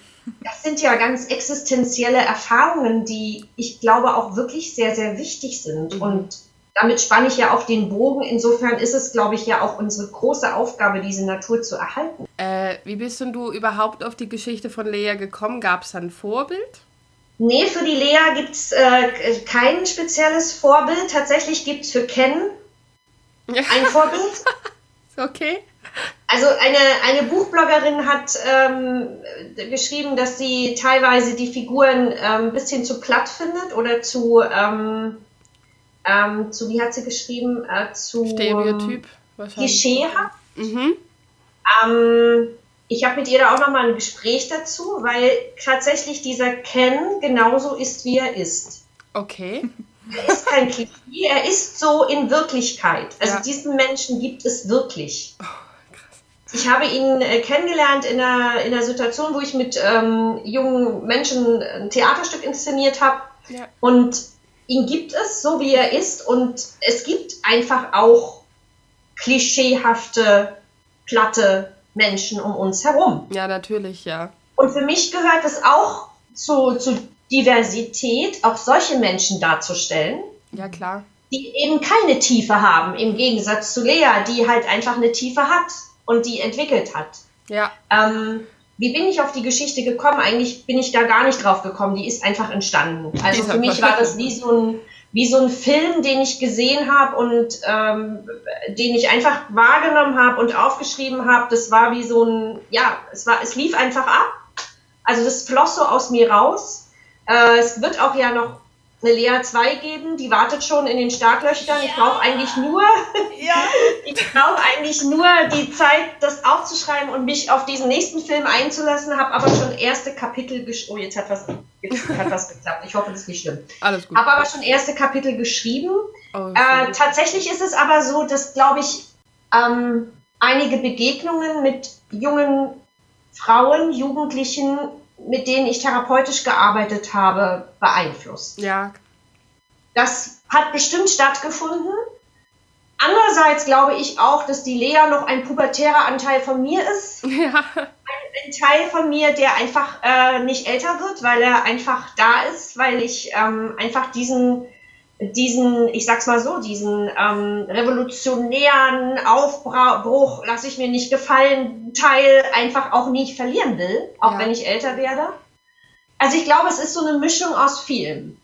Es, es, es, es, ich habe wirklich überhaupt nicht drüber nachgedacht und auch das ganze, diese ganze Geschichte, ja, wie sie entstanden ist, ist tatsächlich im Prozess entstanden cool. Also ich weiß, dass andere Autoren, die machen sich Storyboards, ja, und dann machen diese Entwicklungen und dann wird es an die Wand geklebt und dann guckt man nach da und dann passt das und so weiter. So war es bei mir nicht. Ich habe es wirklich runtergeschrieben. Das war ein inspirierendes, ein, ein Geschenk, ein, ich weiß es nicht, es ein kam Prozess, so. Ja. Ein Prozess. Mhm. Ja. Also, Finde ich mega schön, vor allem weil, weil das Buch ist so rund, es ist so abgerundet, es macht alles am Schluss Sinn. Und es, ich muss es einfach mal sagen, ein, ein Riesenkompliment auch hier. In circa 150 Seiten solch eine Geschichte, solch eine Tiefe, solch ein abgerundetes Bild zu schaffen, ist. Es hat mich umgehauen. ja. Ich, ich, ich habe mir nichts erwartet von dem Buch. Ich habe mir gedacht, ich lasse mich darauf ein. Solch eine Kurzgeschichte ist vielfach dann auch so kurz gehalten und vielfach bekommt man von den Charakteren auch nicht viel mit. Das hast du in 150 Seiten du hast mich gepackt von der ersten Seite an. Ja. Du hast es einfach oh. geschafft, äh, deinen Charakteren, egal welchen, ob der Mutter, ob Tochter, noch der Zwillingsschwester, ähm, einfach nochmal die Seite von ihnen zu erzählen. Das haben wir am Anfang nicht ganz verstanden, dass das dann geswitcht ist. Ja. Aber wo wir das dann verstanden haben, das war so du hast einfach nochmal die andere Seite gehabt und das ist ganz wichtig, weil man sieht ja meistens nur seine Seite oder eben die Seite vom Hauptprotagonisten. Deswegen fand ich das auch sehr, sehr gut. Das hat mir sehr gefallen. Ja. Das vor allem mit dem äh, Lastwagenfahrer, da habe ich ziemlich geheult. das fand ich sehr ja. schön. So. Als er, als er, äh, an welcher Stelle hast du da geweint? Als sie in dem Truck waren oder als, äh, als er sie gerettet hat? Äh, eigentlich, als er dann erzählt hat, dass er, wenn er nach Hause kommt, es nicht mehr so ist wie vorher. Weil man kann das alles so nachvollziehen, was du geschrieben hast. Also eben, man sieht sich selber in der Lea, man sieht sich aber auch eben äh, in diesem Lastwagenfahrer, der dann erzählt, dass seine Familie nicht mehr so wie früher ist, dass er überfordert ist mit seiner Tochter. Also es sind alles so Gespräche, die man so mit den Menschen, die man, ja, wie soll ich sagen, auf der Straße trifft, die das ungefähr genauso erlebt haben oder mhm. sie ähnlich fühlen jeden Tag. Deswegen finde ich, deine Figuren sind die, wie wir uns jeden Tag irgendwie mal fühlen. Ja, und auch äh, kurz gefasst. Hm? So, für mich war es sehr speziell, da ich selber zu mir wie nicht so. Du hast es in kurzen Sätzen geschafft, alles so klar zu formulieren, wie man selber das manchmal nicht kann. So ja. diese Situation fassen oder klar äh, zu notieren. Vielen Dank. Du hast vorhin schon angesprochen, neben den Bezug heute zu wissen, was Glück ist oder was, was mit der Natur den Bezug zu finden. Glaubst du denn, dass die meisten Menschen noch wissen, was Glück ist, ob jetzt Jugendliche oder auch Erwachsene? In deiner Arbeit, vielleicht in deinem Alltag auch als äh, Psychologin, hast du da diese Frage wahrscheinlich sehr häufig gestellt bekommen. Ich glaube, dass hier ein Veränderungsprozess im Gange ist und auch notwendig ist. Mhm. Mhm. Nun haben wir heute auch, nun sprechen wir heute wirklich an einem Tag, wo uns alarmierende, furchtbare Nachrichten erreichen aus einem Land, das gar nicht so weit weg ist von uns, wo ich auch denke, oder wo ich, also worauf ich wirklich tatsächlich, was diesen Ukraine-Krieg angeht, extrem rumkaue, mhm. ist, dass sowas in einem Jahr 2022 nochmal passiert. Ja. Wir haben als Menschheit im Moment so große Aufgaben zu erledigen, Ja. damit wir überhaupt eine Zukunft haben. Und dann gibt es Menschen, die beginnen wie vor zigtausend Jahren im Mittelalter Machtpolitik zu betreiben Ja.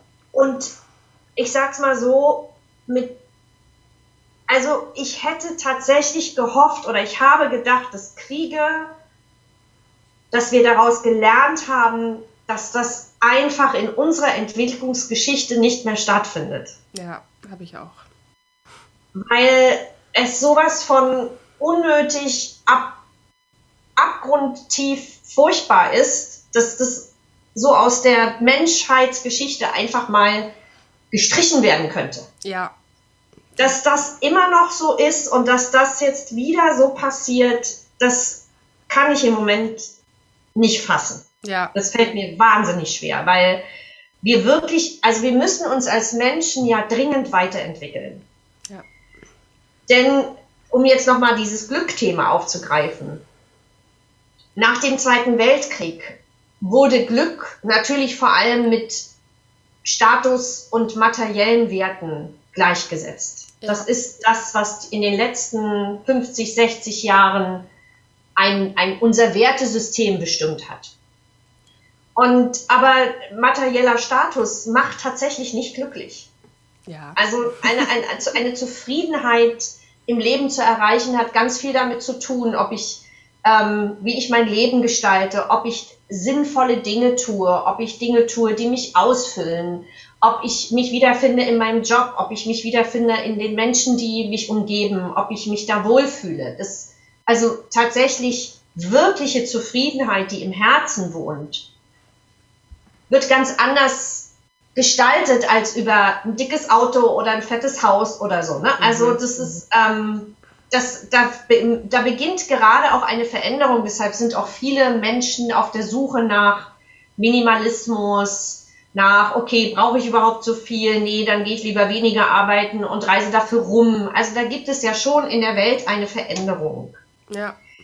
Ähm, dieser Krieg fokussiert jetzt natürlich nochmal auf die ganz simplen Themen. Also wenn ihr mich heute fragen würdet, was heute Glück ist für mich, dann ist es tatsächlich Frieden. Vor zwei Wochen hätte ich vielleicht, oder vor zwei Wochen, also vor dem, bevor dieser Krieg begonnen hat, hätte ich vielleicht anders geantwortet. Dann hätte Ja, ich gesagt, ja, Zufriedenheit, ein zufriedenes Leben und so weiter. Aber heute, in diesem Moment, ist für mich tatsächlich Glück Frieden. Ja. Denn ohne Frieden ist nichts. Ja, ja, und eben die ganze Menschheit hängt ja wieder davon ab. Jetzt sind viele wieder, eben, man wird wieder so bombardiert mit diesen Nachrichten. Ja, wir müssen da helfen, wir müssen dieses helfen. Und wir hätten, wir wären ja wieder an einem Punkt gewesen, wo wir uns jetzt hätten mal müssen erholen von den ganzen Medien, sage ich jetzt mal, von dem ganzen Corona. Es geht das eigentlich wieder wie von vorne los mit dem nächsten Thema, was eigentlich klar ist, wie du sagst, es dürfte es nicht mehr geben. Also es ist einfach nur noch, ja, anstrengend. Ja, es ist anstrengend. Und natürlich frage ich mich auch immer, was will uns eigentlich die Welt da draußen sagen? Mhm.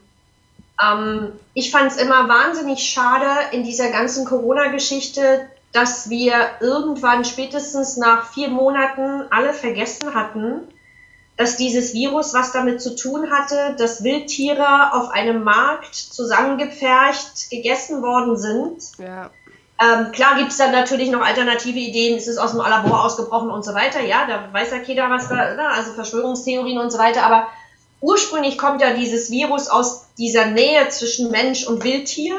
Ja, und das ist, ich, ich schaue mir immer gerne die Ursachen an, auch als Psychologin. ja, ja, so.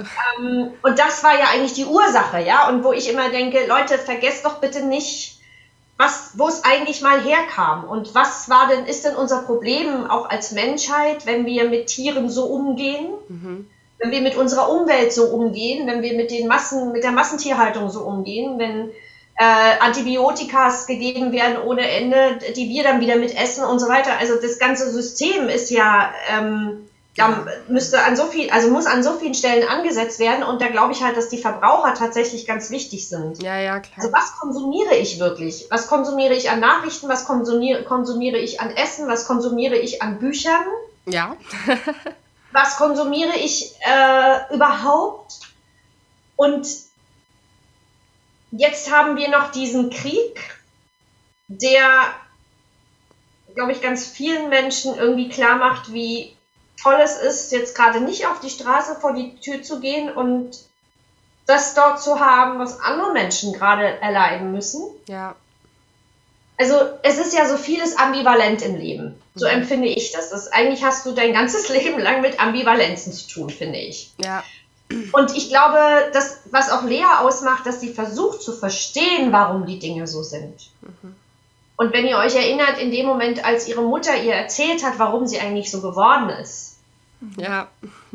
war für Lea, also ist ihr ja ein Riesenstein vom Herzen gefallen, einfach weil sie es endlich verstanden hat. Dieses, wir, ne, warum sind die Dinge so? Das will ich ja in dem Buch auch mit auf den Weg geben. Warum hin, zu hinterfragen, warum ist es denn so? Ja. Warum sind die Dinge so? Warum sind Menschen so geworden? Und letztlich ist alles miteinander verbunden. Das ist ja auch die Geschichte der, oder ist ein, ein wichtiger Teil der Geschichte. Und insofern macht es natürlich alles auch was mit uns da draußen, was da passiert. Ja, natürlich. Und ich weiß jetzt gar nicht mehr, was sie mich gefragt hat, wie ich da gelandet bin.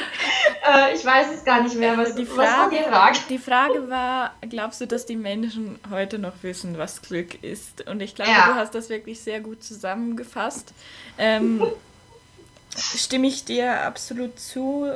Ich denke, man kann einfach nur glücklich sein, wenn man in Frieden lebt, wenn man genug Geld zum Leben hat, zum Überleben hat, wenn man eine Familie, Freunde hat, die für einen da sind. Äh, ich denke, du hast es sehr gut auch zusammengefasst.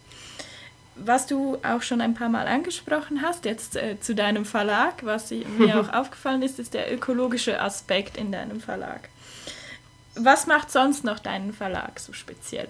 Oder möchtest du noch etwas zum ökologischen Aspekt sagen?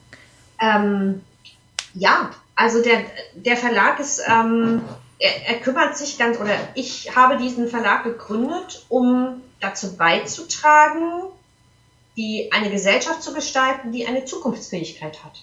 Ja. Und zur Zukunftsfähigkeit gehört natürlich für mich auch emotionale Intelligenz. Ja.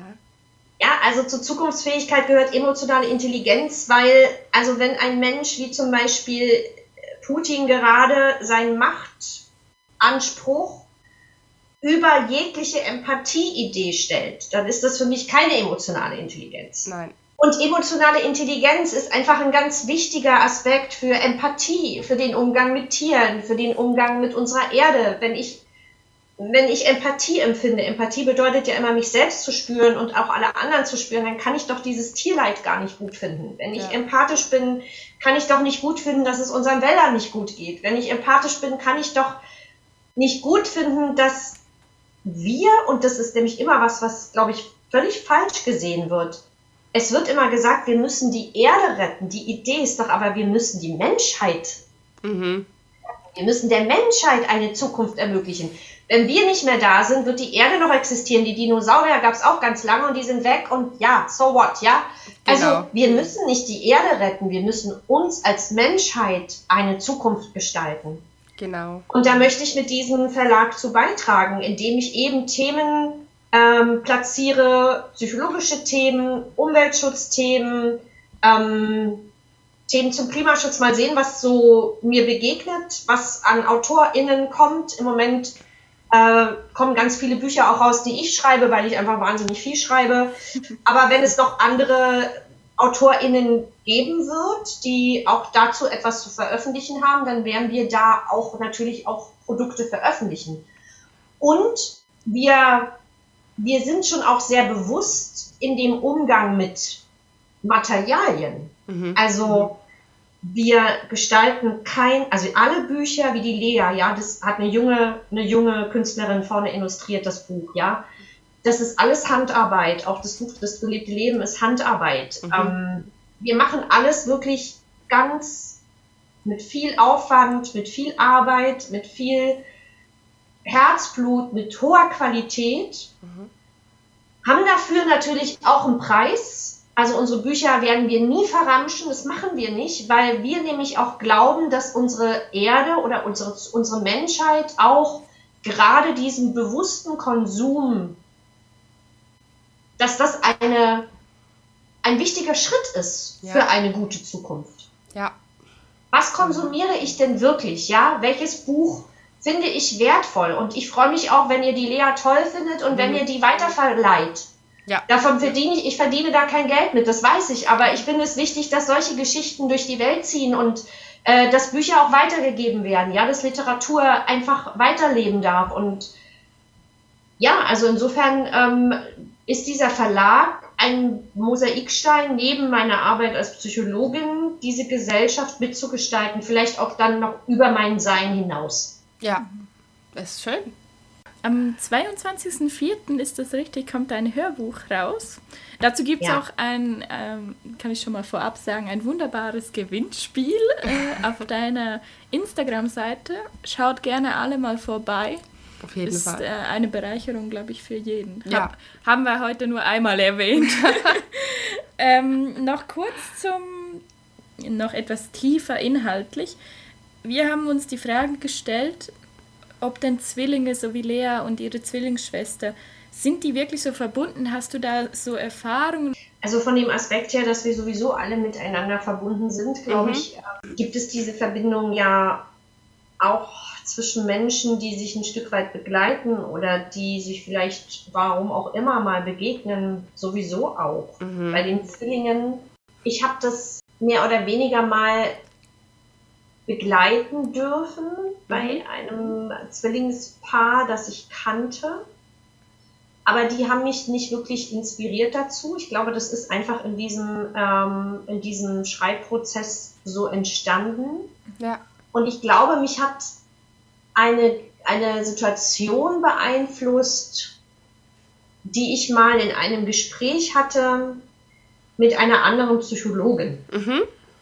Und zwar haben wir uns damals über das Thema Einsamkeit unterhalten und warum es auch so vielen Menschen schwerfällt, diese Einsamkeit, die wir Menschen ja als soziale Wesen oft auch als etwas ähm, Bedrohliches empfinden, aber auch genießen zu können. Ja. Denn sich mal ganz zurückzuziehen und für sich zu sein, ist ganz wichtig, um Antworten zu finden auf Fragen, die uns jeden Tag erneut beschäftigen, denn wir müssen ja auch jeden Tag neu Entscheidungen treffen. Aber wir haben eben über dieses Einsamkeitsthema gesprochen. Und wie gesagt, viele Menschen haben davor richtig dolle Angst. Ähm, und bleiben dann auch in Beziehungen extra länger, damit, weil sie nicht alleine sein wollen, auch in unglücklichen Beziehungen. Ähm, und die hatte eine spannende Theorie, diese Psychologin. Sie meinte zu mir, sie glaubt ja, dass in dem Zeugungsprozess, wenn also Kinder gezeugt werden, ganz sicher nicht nur ein Samen, ein Ei durchdringt, sondern vermutlich mehrere Eier mhm. befruchtet werden. Mhm. Und deshalb vermutlich sehr viel mehr Zwillinge auch irgendwie am Anfang entstehen und aber nur die stärksten Eier sozusagen sich weiterentwickeln. Das also, was ja auch logisch ist, ja. Also ich meine, in, in so einer Zeugungssituation, ich meine, das sind tausende, Millionen, ich habe keine Ahnung, wie viele Samenfäden, die auch auf mehrere Eier treffen. Vielleicht ist ja auch nur ein Befrucht, ein, ein Ei reif, aber vielleicht sind es auch mehrere. Aber warum auch immer es dann nur eins wird, weiß ja keiner. Mhm. Äh, und sie sagte, dass es vielleicht ja doch auch viel mehr Zwillinge gibt oder mehrere Kinder, bis dann das eine Ei dann nur überlebt. Das wäre für, war für sie so ein, so ein Aspekt der Erklärung, warum Menschen sich oft nach jemand anderem sehnen. Ähm, ich, ich teile das nicht unbedingt. Ich finde es logisch. Also ich kann ihre Idee nachvollziehen. Ich fand die Idee spannend. Ähm, ja. Kann jetzt für mich nicht sagen, dass das für mich ein Grund ist dafür, warum Menschen oft nicht gerne einsam sind. Für mich hat es andere Aspekte, aber ähm, vielleicht hat das mich irgendwie mit beeinflusst, diese Intensität darzustellen. Mhm. Und was natürlich halt auch bei der Lea so ist, ist ja, ich weiß jetzt nicht, ob ihr das herausgelesen habt, aber ähm, die, ähm, die Lilly stirbt ja relativ spät. Mhm. Weiß nicht, ob ihr das, ähm, ob ihr das äh, rausgelesen habt. Also in diesen Traumsequenzen gibt es auch eine Traumsequenz, die quasi diese Geburt darstellt. Ja. Wo, wo sie dann in dieses Licht kommt und wo sie auch, also sie hatte ja auch die Nabelschnur um den Hals, ne, die Lea, und wo sie dann also quasi diese Schlange um sich spürt, die sie wirkt. Das ist diese Nabelschnur im übertragenen Sinne. Mhm. Und davor hatte sie ja noch Kontakt mit Lilly im Mutterleib. Ja.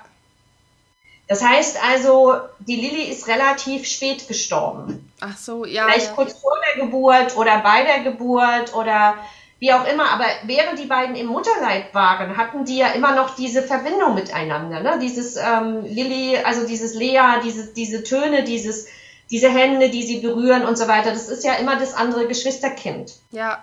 Und dann in dem Prozess der Geburt trennen sie sich dann endgültig und da wird also Lea sozusagen alleine in die Welt hineingestoßen und bleibt auch alleine da übrig und sehnt sich halt die ganze Zeit nach dem, was da vorher war. Ja.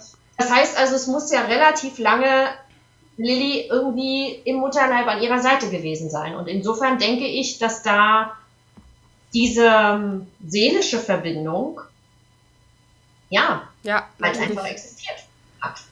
Super. Ähm, von deinem Buch her, ich habe es vorhin schon mal kurz erwähnt, diese Glücksstationen. Also sie lernt ja immer wieder neue Leute kennen.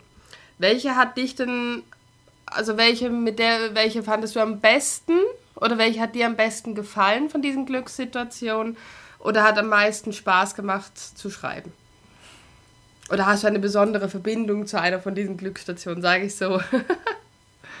ja, ich denke, ich habe eine ganz besondere Verbindung zu Luis. Mhm. Louise ist auch irgendwie ein Teil von mir. Ja.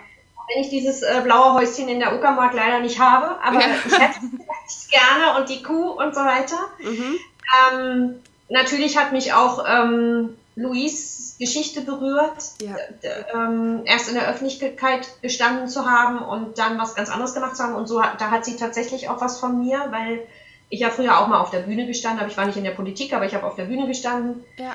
Ähm, ja, und Luis hat so eine, so eine Weisheit erreicht und so eine Güte, ähm, die mich sehr berührt. Ja.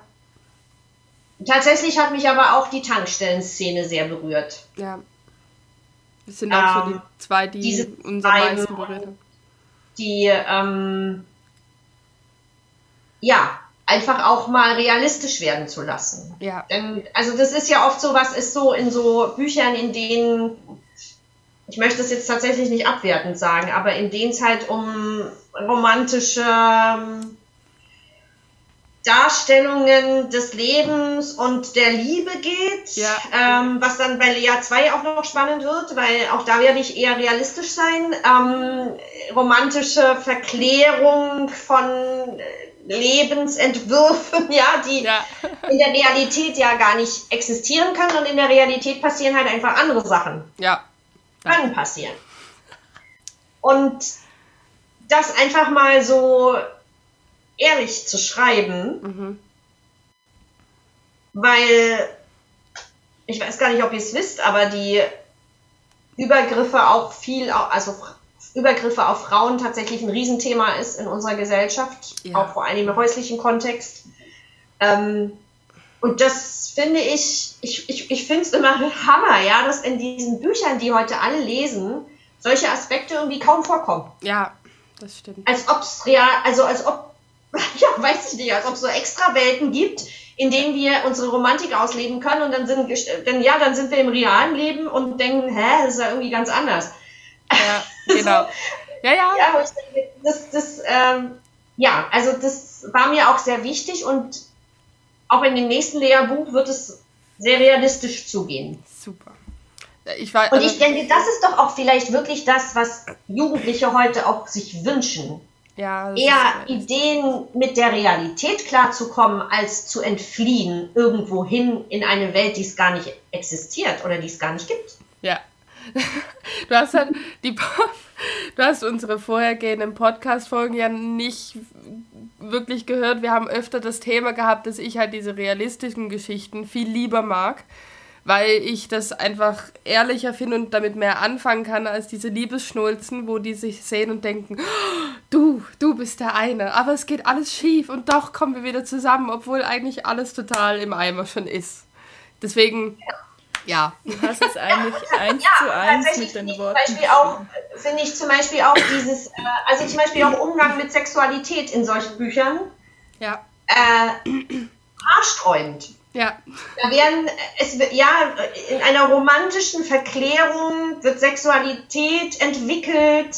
Ähm, Mädchen sitzen da, junge Frauen sitzen da und denken, oh je, ja, so muss es sein. Und dann haben sie zum ersten Mal Sex und es fühlt sich ganz anders an. Weil ja. das Leben einfach mal anders ist. Ja, ja.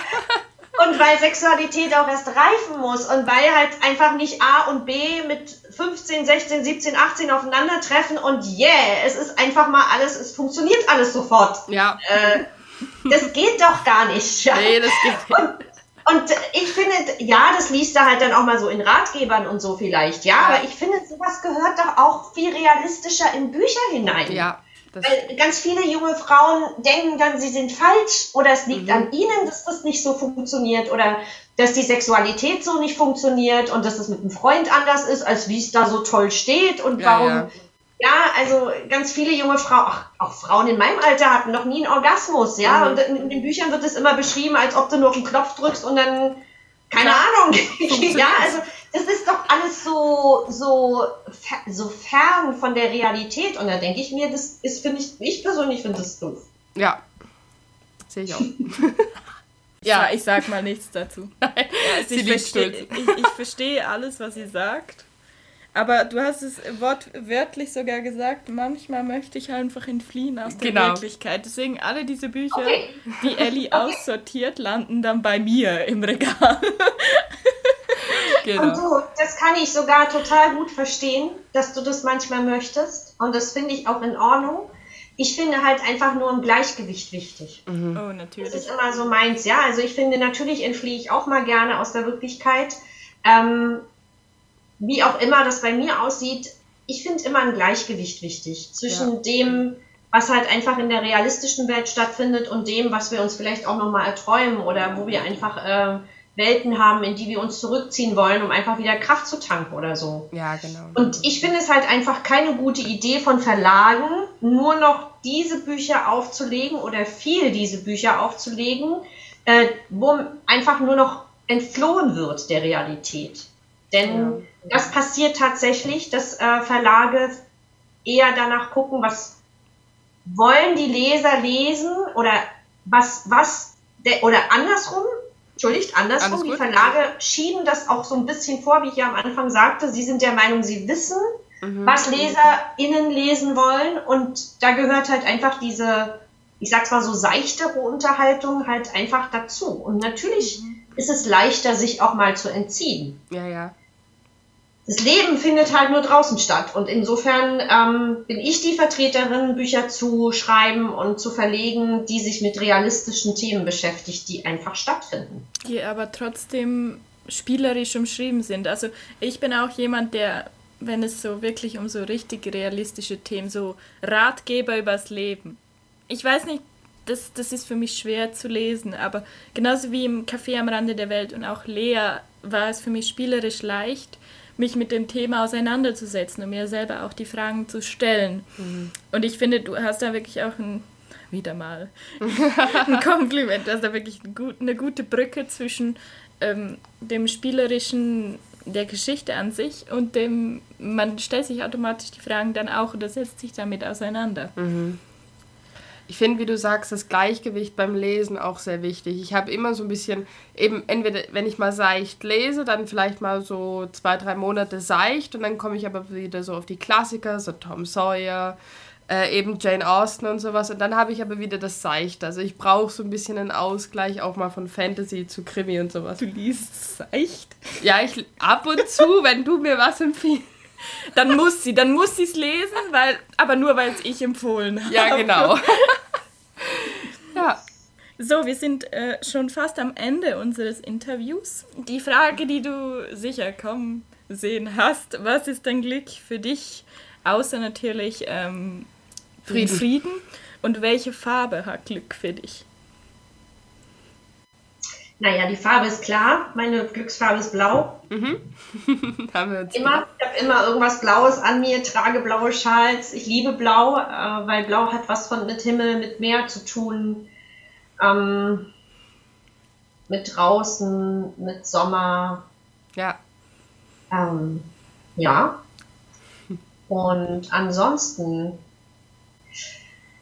bedeutet Glück für mich, glaube ich, wirklich auch meinen Lebensweg zu gehen,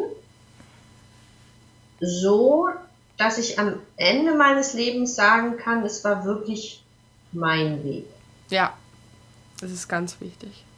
Und das ähm, hat sich jetzt nochmal verändert, weil meine Kinder jetzt aus dem Haus sind. Also ich habe zwei Söhne, die, der eine ist jetzt ähm, 34 schon, der mhm. andere ist jetzt 22 geworden. Mhm. Und ich war ja viele Jahre lang einfach auch, ähm, auch Mutter. Also ich habe immer gearbeitet, äh, aber war auch Mutter und da gab es natürlich auch nochmal einen anderen Fokus. Mhm. Und seitdem meine Kinder sozusagen groß sind, merke ich, dass diese ganze, also das Schreiben und Kunst, ich male jetzt auch, ich habe ja früher auch viel geschauspielert und gesungen, ähm, dass das jetzt wieder so einen Teil hat in meinem Leben, äh, den ich sehr genieße. Ja. Ich würde mir noch mehr wünschen davon. Ähm, da schaue ich einfach, wie sich entwickelt. Aber dieses, also für mich bedeutet, glaube ich, Glück und Zufriedenheit, ein Leben zu führen, das wirklich meins ist. Mit Werten, die ich wirklich vertrete, mit Menschen um mich herum, die mir gut tun, ähm, mit, mit Dingen, die ich tue, die, die mir wirklich entsprechen. So ein bisschen ja, wie deine das, Figur äh, Luise, oder? Ja, sehr ähnlich. Tatsächlich habe ich noch nicht, äh, weiß ich noch nicht, was jetzt ein, äh, wie, also ich glaube, ich suche noch einen weiteren Platz, wo ich sein kann. Also ja. im Moment, ähm, da, da gibt es noch so eine, ich glaube, da kommt noch mal was. Ja, also. eine Veränderung. Also ich, ich fühle mich wohl jetzt da, wo ich bin, aber irgendwie merke ich, ähm, dass da noch mal was passieren wird. Ich überlege immer noch, ob ich noch so eine Gemeinschafts Wohngeschichte aufbaue. Mhm. Darauf hätte ich, glaube ich, noch mal Lust. Mal sehen. Also ich bin da noch ganz offen. Ja. was noch passieren wird. Und ich glaube, das ist mir auch echt wichtig, denn so eingefahrene Gleise, wenn alles so festgelegt ist und bestimmt ist und das ist gar nicht meins. Da würde ich mich überhaupt nicht glücklich fühlen. Verstehen wir. So, danke viel, vielmals für dieses Interview, liebe vielen, Wiebke. Vielen Dank. Wir haben zum Abschluss noch die Frage, ob du noch etwas unseren Hörerinnen und Hörern mit auf den Weg geben möchtest. Ja. Ähm, ich gehe mal davon aus, dass eure Hörer und Hörerinnen vielleicht eher so euer Alter haben. Bis jetzt schon, ja. Aber auch wenn sie ein anderes Alter haben, ist mir, glaube ich, gerade eins sehr wichtig. Und zwar hatte ich neulich eine Begegnung mit einer jungen Frau. Ähm, mit der habe ich das Thema äh, Zukunft und so weiter auch diskutiert. Ja. Und dann sagte sie zu mir, ja, aber ich kann nicht die ganze Welt retten. Und tatsächlich finde ich diesen Spruch irgendwie sehr demotivierend und äh, irgendwie unkonstruktiv. Mhm. Und ich habe zu ihr gesagt, nee, du kannst bestimmt nicht die ganze Welt retten, aber kannst du dich vielleicht dafür öffnen, dass du diese Welt mitgestalten kannst? Mhm, ja. Und das ist was, was ich, glaube ich, meinen Hörer und oder euren Hörer oder Hörerinnen gerne auf den Weg mitgeben möchte, dass jeder jeden Tag durch seine Entscheidungen die Welt und diese Gesellschaft mitgestaltet. Ja. Jeden Tag durch jede Entscheidung, für welche Menschen ich mich entscheide, für Kaufentscheidungen, was ich konsumiere, welche Meinung ich vertrete, ob ich zu meiner Meinung stehe, ob ich mich platt machen lasse, denn wir sind die Gesellschaft. Ja. Und wenn ich diese Macht erkenne, wenn das alle erkennen würden und sich nicht davon beeinflussen lassen, was vielleicht andere richtig finden oder Eltern richtig fanden oder angebliche Gesellschaftsanteile richtig finden, wenn jeder wirklich bewusst Entscheidungen trifft, aus seiner Seele heraus, aus seiner Empathie heraus, aus seinem Herzen heraus. Ich glaube, dann können wir es schaffen als Menschen. Ja. Finde ich eine wunderbare Message und motiviert auch, sich äh, etwas mehr Gedanken auch über die Umwelt zu machen. Ja. Um unsere ganze Welt um uns herum eigentlich. Ja. Sowohl gesellschaftlich als auch Umwelt, als auch das Leben an sich. Eben wie du gesagt hast, du möchtest am Ende von deinem Leben ja einfach wissen, dass es deins war und dass es so, ja, wie soll ich sagen, dass du es so genießen konntest, wie es ist, weil es eben deins war und nicht irgendeins, was man dir vorgeschrieben hat. Ja, und weil ich zu den Entscheidungen stehe, die ich getroffen habe. Und weil ich vor allen Dingen auch die Werte vertreten habe, die mir wichtig genau. sind. Genau. Und gerade dieses Werte vertreten kann jeden Tag immer wieder in Gesprächen, ja, ich, ich, glaube gar nicht, dass es die, dass jeder immer ganz große Sachen machen muss. Ich glaube, dass es einfach diese, diese, dieses in sich bewusste Leben ist, mich für oder gegen Menschen zu entscheiden. Ja, also Menschen, die mir, die, die Werte vertreten, die ich nicht teile. Dazu auch zu stehen und zu sagen, du, das ist deine Sichtweise, kann ich nichts mit anfangen, ist nicht meine Sichtweise, vertrete ich nicht. Insofern möchte ich mit dir einfach nichts zu tun haben, weil du einfach an einer anderen Stelle bist in deinem Entwicklungsprozess. Ich kümmere mich lieber darum, dort Energie einzubringen, wo ich was verändern kann. Ja. Und das einfach immer wieder ganz bewusst zu tun, das ist natürlich Verantwortung. Mhm. Aber wir haben die nun mal. Ich, ja. Denn ich glaube, dass wir dieses Leben geschenkt bekommen haben, ist halt einfach auch eine Chance. Immer wieder, egal in welcher Generation. Ne? Total. Super. Ja. Also wir danken dir wirklich viel, vielmals, dass du auch Zeit genommen hast und alles für uns. Äh, wir freuen uns sehr auf Layer 2. Ja, riesig. riesig. Wir sind wahrscheinlich die Ersten, die es dann gleich bestellen. ja, also wir danken dir vielmals. Am 22.04. kommt das Hörbuch für alle die, die nicht so gerne lesen. Also, ja. Holt euch das Hörbuch. Dann äh, könnt ihr gerne auch mit uns mitdiskutieren oder auch mit der lieben Wiebke auf ihrem Instagram-Account. Genau. Nun haben wir bei der Folge, die wir aufgenommen haben, noch vergessen zu sagen, was wir denn nächste Woche besprechen. So. Ich habe mir das extra noch gemerkt. So, Elli, was besprechen wir denn nächste Woche? Nächste Woche besprechen wir Spielmannsbraut. Eine äh, Adaption Eine Adaption von König Drosselbart König heißt Drosselbart. das. ja, freut euch drauf. Vielen Dank, liebe Wiebke. Vielen Dank, liebe Wiebke liebe Zuhörerinnen und Zuhörer, wir wünschen euch einen schönen Morgen, einen schönen Mittag und einen schönen Abend, wann immer ihr diese Folge hört. Bis zum nächsten Mal. Bis zum nächsten Mal. Tschüss. Tschüss. genau. Ähm, 150 knackige Seiten, glaube ich. 150 nackige Seiten oder knackige Seiten? Ach man. Knackige Seiten. Aber was bist du für ein, für ein Grissel? Wir müssen hier echt Bloopers machen. Das war jetzt schon übelst Neues. übelst Neues? Neues. Keller liegt eine Leiche. Ich bin's nicht gewesen, doch ich kann das nicht beweisen. Scheiße, überall ist Blut, doch ich hab es nicht getan. Wie werde ich sie los? Hat da jemand einen Plan? In meinem Keller liegt ein Toter. Ich, ich bin's nicht gewesen und es ist auch nicht mein Opa. Scheiße, überall ist Blut, doch ich hab es nicht getan. Wie werde ich sie los? Hat da jemand einen Plan?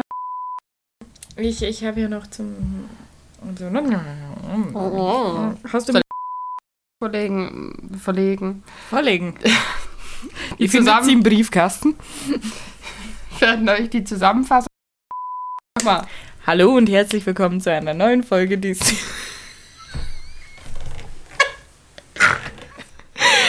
von vorne. Hallo und herzlich willkommen zu einer neuen Folge dieses Buchen Podcasts. Jetzt habe ich die Wörter verschluckt. Hallo und herzlich willkommen zu einer neuen